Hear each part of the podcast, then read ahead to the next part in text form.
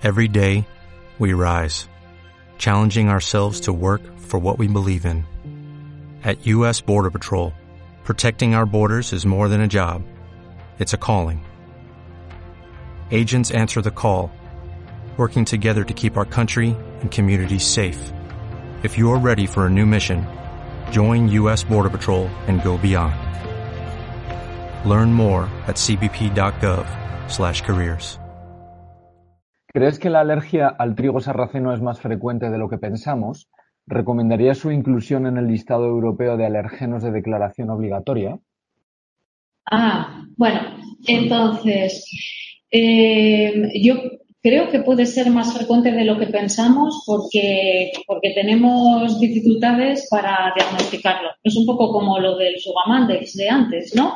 Igual etiquetamos de que nos fallan las pruebas espontáneas con los relajantes musculares y nunca habíamos pensado en el Sugamandex. Entonces, bueno, pues aquí puede que tengas anafilaxias idiopáticas de, de, repetición o pacientes que tienen urticarias agudas de repetición y que no encuentras cuál es el alergeno, sospechas un alimento, le das vueltas a otras semillas, frutos secos, el anisakis, el alfagal, lo que quiera que se te ocurra y como no pienses en esto, no, no, lo vas a diagnosticar. Eh, entonces pienso que sí, que puede ser más frecuente. Y en el listado europeo de alergenos, en Europa, eh, yo creo que cada vez va a haber más eh, publicaciones y en cuanto aumente eh, la concienciación de que esto puede, puede ser un alérgeno relevante y se teste más, pues se diagnosticará más. Pero, por ejemplo, en, en Japón es la primera causa de alergia alimentaria el, el alforfón, el buckwheat.